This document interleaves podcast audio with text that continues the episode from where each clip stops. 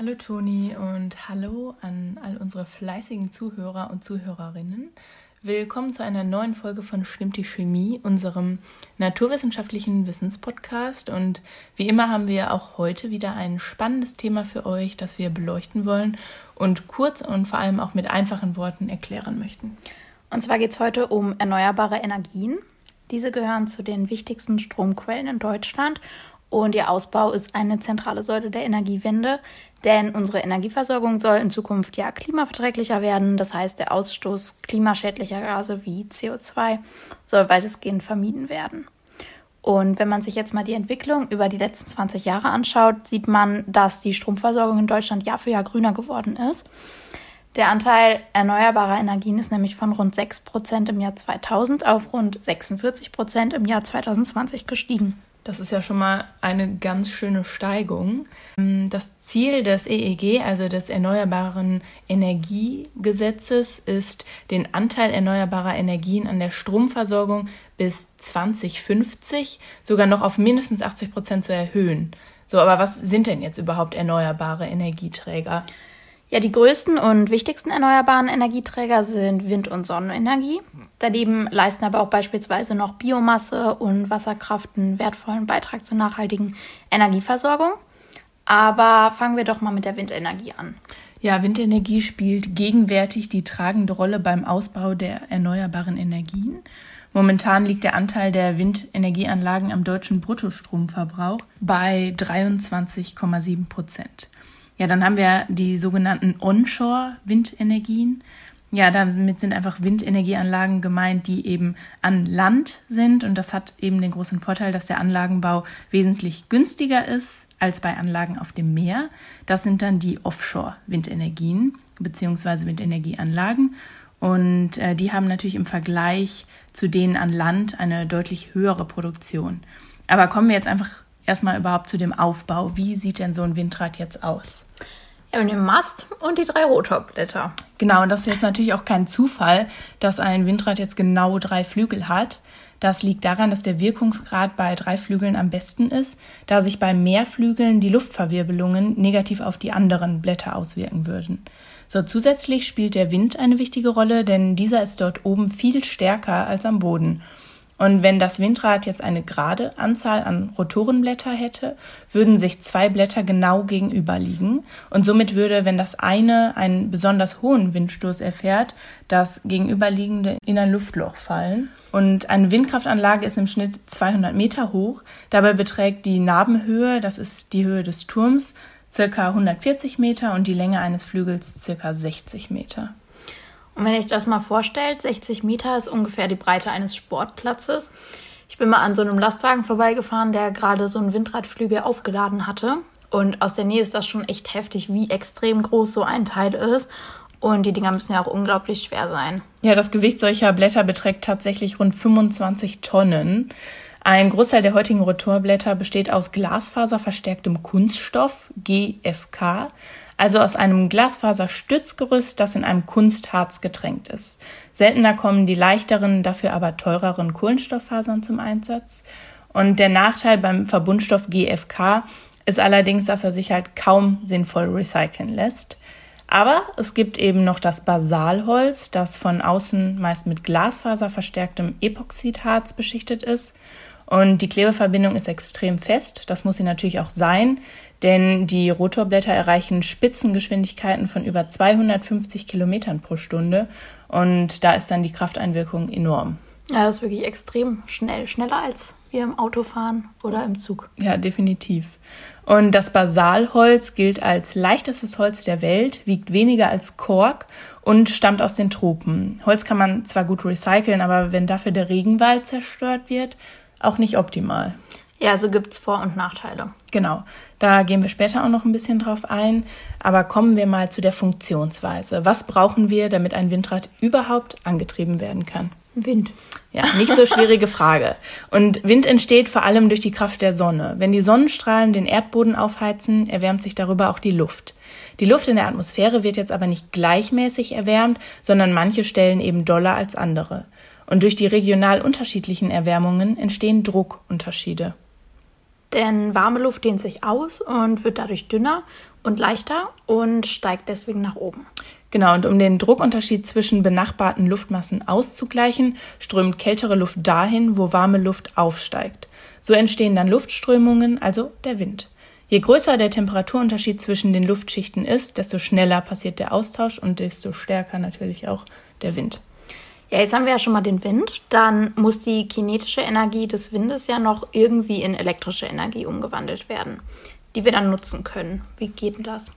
Das funktioniert nicht direkt, sondern eben über das Windrad. Zuerst wird die kinetische Windenergie in mechanische Rotationsenergie umgewandelt. Das heißt einfach nur, dass der Wind das Windrad antreibt und in Bewegung setzt. Hier können wir zwei verschiedene Arten unterscheiden. Einmal das Widerstandsprinzip und das Auftriebsprinzip. Das Widerstandsprinzip funktioniert, indem der Wind seitlich gegen die Rotorenblätter des Windrads strömt. Also wenn wir uns einmal kurz ein Windrad von vorne vorstellen, dann bläst der Wind einfach von einer Seite das Windrad an und das Rad beginnt sich durch den Kraftstoß zu bewegen. Und das Prinzip hat jedoch einen sehr schlechten Wirkungsgrad und wird deswegen nicht für die Stromerzeugung verwendet. Also wird das Auftriebsprinzip verwendet? Genau. Das Auftriebsprinzip wird für die Stromerzeugung benutzt. Bei modernen Windenergieanlagen werden die Rotorblätter durch das Prinzip des aerodynamischen Auftriebs bewegt. Hier funktioniert das Ganze aufgrund der Form der Windräder etwas anders. Das könnt ihr euch ähnlich wie ein Flugzeugflügel vorstellen. Also innen dann breiter und dicker und nach außen hin dann schmaler zulaufend. Wie ein liegender ja. Wassertropfen. So, wenn der Wind auf ein Rotorblatt trifft, dann strömt die Luft oberhalb und unterhalb des Blattes entlang. Dabei strömt die Luft den Flügel auf der Oberseite schneller entlang als auf der Unterseite und es entsteht ein höherer Druck unter dem Flügel. Oberhalb des Blattes haben wir dann einen Unterdruck und unterhalb des Blattes einen Überdruck. Und durch diese Druckdifferenz wird eine Auftriebskraft erzeugt, welche das Rotorblatt in Bewegung setzt und antreibt. Okay, jetzt haben wir die kinetische Energie in Rotationsenergie um, umgewandelt. Ja, und der Rotor ist dann eigentlich auch nur mit einem Generator verbunden, der Strom erzeugt. Wie Kann man die Rotorenblätter denn dann eigentlich verstellen? Weil wenn nicht, wäre das ja ein großer Nachteil. Dann äh, könnte die Windkraftanlage ja nur bei einem bestimmten Wind auch Strom erzeugen. Genau, das geht, wie du sagst einfach um die Luftanströmung aktiv zu beeinflussen. Der Blattanstellwinkel wird computergesteuert und der jeweiligen Windgeschwindigkeit sogar angepasst. Und die Blattverstellung wird auch zum Stoppen der Anlage genutzt, indem die Blätter einfach aus dem Wind gedreht werden, zum Beispiel wenn der Wind zu stark ist. Okay, gut, gut zu wissen. Wie sieht das denn umwelttechnisch so aus? Du hast ja am Anfang schon gesagt, dass das Material nur bedingt recycelbar ist, aber gibt es sonst noch weitere Nachteile? Also das Recycling ist ein Problem. Für den in den Windkraftanlagen verbauten Stahl oder Beton gibt es bereits umweltverträgliche Entsorgungsverfahren. Schwierig bleibt aber das Recycling der Rotorblätter. 2019 waren es 2000 Rotorenblätter, die entsorgt wurden und 2024 sollen es schon 15.000 sein. Und da das ja wirklich riesige Geräte sind, geht das jetzt nicht mal eben. Die Basalholzstücke können unter anderem zu extrem leichten Holzfaser, Dämmstoffmatten verarbeitet werden oder zu elastischem Holzschaum, der als Verpackungsmaterial verwendet werden kann. Ich hätte jetzt gar nicht gedacht, dass die so unbedingt entsorgt werden müssen, so viel. Also ich hätte gar nicht gedacht, dass der Verschleiß da so groß ist, dass, äh, dass die so häufig recycelt werden müssen. Also ich hätte gedacht, die sind ein bisschen, halten ein bisschen mehr aus widerstandsfähiger. Ja. ja, das liegt einfach an den Salzpartikeln und Regentropfen, dass die eben nach wenigen Betriebsjahren verschlissen sind und manchmal halt eben eine Reparatur nicht ausreicht und dann wirklich komplett mhm. ausgetauscht werden müssen. Ja, okay, wenn das Holz aber so recycelt werden kann und nicht verbrannt werden muss, wo ja auch Energie aufgewendet werden muss, ist es ja schon mal besser. Aber wie ist das denn mit den Vögeln, die da reinfliegen? Also es wird ja mal heftig über das Vogelsterben durch Windräder diskutiert. Ist das ein Negativpunkt für Windkraftanlagen? Also die Zahl der getöteten Vögel durch Windkraftanlagen wird auf bis zu mindestens 100.000 pro Jahr geschätzt. Also da gibt es wirklich verschiedenste Differenzen und verschiedenste Seiten, die alles Mögliche sagen. Und die Dunkelziffer so genau. eben ja. ist halt sehr groß. Zwar sterben im Straßenverkehr und vor allem an Glasscheiben viel, viel mehr Vögel, wenn nicht fast zehnfach so viel. Doch mit einer guten Standortwahl der Windanlagen und Vermeidungsmaßnahmen können die Gefahren für die Vogelwelt und auch für die Fledermäuse stark minimiert werden, weil die sind davon auch sehr betroffen. Ja, das wahrscheinlich größte Problem ist aber, dass keine konstante Stromversorgung gewährleistet werden kann.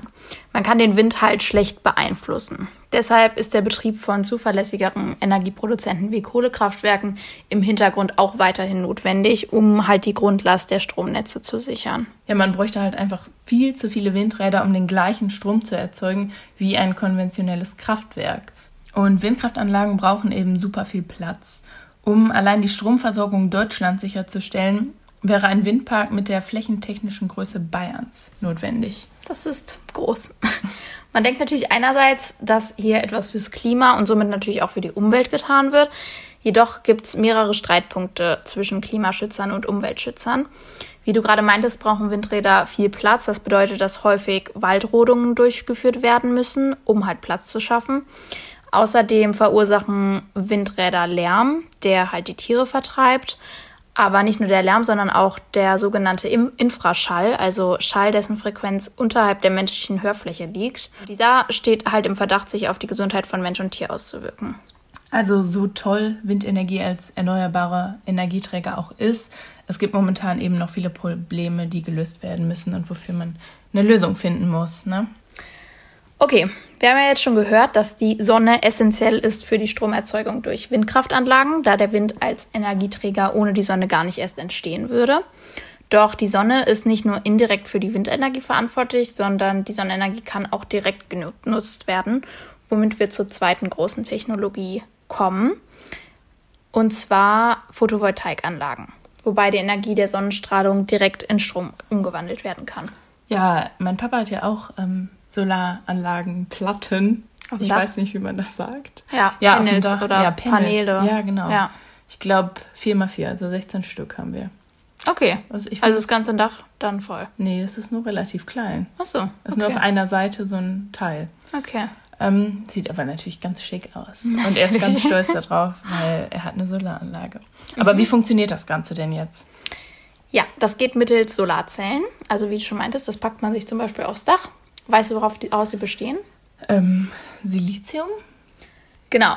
Silizium gibt es ja wortwörtlich wie Sand am Meer, denn Silizium ist ja nichts anderes als Sand. Dieser muss natürlich noch aufgereinigt werden, aber dann kann er tatsächlich für den Bau von Solarzellen verwendet werden. Eine Solarzelle besteht aus zwei Schichten, die übereinander liegen. Die obere Schicht ist mit Fremdatomen wie Phosphor angereichert und die untere mit Bohratomen. Aufgrund der Eigenschaften dieser Atome wird ein elektrischer Pol erzeugt, wobei die obere Schicht negativ und die untere Schicht positiv geladen ist. Ja, das liegt einfach daran, dass Phosphor mehr Elektronen hat und Bohr eben weniger. Genau, durch die Sonne können sich diese Elektronen jetzt bewegen und wandern in die obere Schicht. Setzen wir oben und unten auf die Solarzelle ein leitendes Metall, welches gerne Elektronen aufnimmt, und verbinden diese miteinander, dann können die Elektronen da durchfließen, wodurch halt so ein Stromfluss erzeugt wird. Und diesen Strom kann man jetzt verbrauchen, speichern oder ins allgemeine Stromnetz einspeisen. Aber die Idee von Photovoltaik, also so einer Anlage, ist schon relativ alt, oder? Ja, der ihr zugrunde liegende photoelektrische Effekt wurde bereits im Jahr 1839 entdeckt durch Alexander Edmond Becquerel und wird deshalb auch Becquerel-Effekt genannt bei Experimenten mit elektrolytischen Zellen, bei denen er eine Anode und eine Kathode aus Platin einsetzte, maß er den zwischen den Elektronen fließenden Strom. Und dabei stellte er eben fest, dass der Strom bei Licht geringfügig größer war als im Dunklen. Und damit entdeckte er die Grundlage der Photovoltaik. Zu einer praktischen Anwendung kam es jedoch erst Generationen später. Aber man muss dir mal vorstellen, er war einfach erst 19. Oha. Also lange Zeit waren Solar Zellen sehr teuer und wurden nur für die Stromversorgung von Satelliten verwendet. Aber bis heute sind die Preise deutlich gesunken und momentan haben ja eigentlich ziemlich viele Leute Solarzellen auf dem Dach. Und wenn wir uns die Politik jetzt mal anschauen, da ist ja in vielen Parteien eine sehr große Befürwortung von diesen Solaranlagen, vor allem auf vielen Dächern. Ich denke, das rechnet sich auch. Also ich habe mir ein paar Videos zu angeguckt. Also es dauert zwar ein paar Jahre, aber im Endeffekt rechn hast du es nach so 15 Jahren oder so auf jeden Fall wieder drin und dann sparst du ja halt richtig, ne? Wenn du halt deinen eigenen Strom erzeugst, auch wenn du da nur, ich glaube, maximal 50 Prozent deines Eigenbedarfs äh, mit decken kannst, trotzdem äh, lohnt sich das. Aber zum Beispiel, mein Papa hat jetzt auch ähm, keinen Speicher. Das haben wir ja gerade gesagt, ja. dass man das theoretisch speichern kann, sondern sobald wirklich die Sonne scheint, wird bei uns gewaschen oder die Spülmaschine angemacht oder so. Ja. Und ähm, die restliche Energie wird dann eben ins Netz eingespeist. Aber dafür ja. verdient man da recht wenig. Also ja. dieses Einspeisen, da zahlst du oder kriegst du mm, super wenig ist, nur dafür, als wenn du was aus dem Netz selber ziehst. Mhm. Die Differenz ist halt relativ groß. Ja, es gibt auch große Photovoltaikanlagen, wo dann einfach riesige Flächen voll mit Solarmodulen stehen. Eine der größten Anlagen ist zum Beispiel in China, wo auf fast 60 Quadratkilometern über 7 Millionen Solarmodule stehen. Aber ich würde mal sagen, jetzt kommen wir mal zur Thematik der Speicherung der Energie. Wie wir jetzt schon meinten, sind sowohl Wind- als auch Sonnenenergien natürlich nicht zuverlässig und nicht kontinuierlich verfügbar. Deshalb brauchen wir Stromspeicher für einen Ausgleich von Erzeugung und Verbrauch. Mir kommen da ja jetzt als erstes mal Batterien in den Sinn. Das Problem daran ist natürlich, dass sie für einen großtechnischen Einsatz einfach viel zu teuer noch sind. Ja, eine Alternative sind Pumpspeicherwerke. Dabei wird die Energie in Form von potenzieller Energie von Wasser, das in ein höher gelegenes Becken gepumpt wird, gespeichert und durch das Abfließen über eine Turbine mit angeschlossenem Generator wieder verstromt. Der Wirkungsgrad eines Pumpspeicherkraftwerks beträgt meist zwischen 75 und 85 Prozent. Also es bedeutet, dass 75 bis 85 Prozent der ursprünglichen elektrischen Energie wiedergewonnen werden können. Pumpspeicherkraftwerke sind technisch ausgereift und in Deutschland derzeit die einzige in nennenswerten Umfang nutzbare Speichertechnik. Es gibt aber auch noch andere Arten von Pumpspeichern, wie zum Beispiel Druckluftspeicher oder Power-to-Gas-Anlagen. Also der größte Nachteil dieser Anlagen ist, dass sie unglaublich viel Platz brauchen. Weiterhin muss der erzeugte Strom in der Regel über weite Strecken transportiert werden, da dieses Kraftwerk selten in Siedlungsnähe liegt und dies führt zu Energieverlusten und reduziert auch hiermit den Wirkungsgrad. Ja, also hoffentlich in Zukunft irgendwann. Du bist, du bist unsere Zukunft. Du er, erfindest eine Batterie, die so günstig ist, dass sie dann doch großtechnisch irgendwie Verwendung finden kann. Ich, ich bin dabei. Heute hat meine Masterarbeit angefangen ja. und genau, es geht natürlich wieder um Batterien, was sonst. Ja. Ich bin mal gespannt, was dabei rumkommt. Ja, Batterien sind schon eine gute Sache an sich. Das ist schon echt interessant und richtig zukunftsorientiert. Ich bin sehr gespannt, was du da so was du da so genau machst. Also wenn ich die Entdeckung mache, Leute, ihr werdet es überall lesen. ja. Und wenn nicht, dann werdet ihr hier hören, wie traurig ich bin. Genau. Also, mehr oder weniger. Ja. Ja, und ähm, vielleicht um jetzt, wenn ihr die Folge schon passend heute am Dienstag hört oder vielleicht auch noch in der richtigen Woche und noch nicht gewählt habt, geht auf jeden Fall wählen und guckt euch noch ein paar Videos an, macht vielleicht den Wahlomaten, guckt, wer vertritt wirklich eure Werte, wen möchtet ihr unterstützen. Die Wahl ist wichtig und jede Stimme zählt. Egal, ja. jetzt mal abgesehen davon, wen wir wählen und egal, wen ihr wählt. Hauptsache ihr wählt. Hauptsache ihr wählt, genau. Das Die ist richtigen. das Wichtigste. naja, genau. ob richtig oder falsch, ich weiß nicht, ob das so einfach dieses Mal ist, aber ist es nicht. Geht auf jeden Fall los. Das ist wichtig. Und wir hören uns. Bis bald. Tschüss. Tschüss.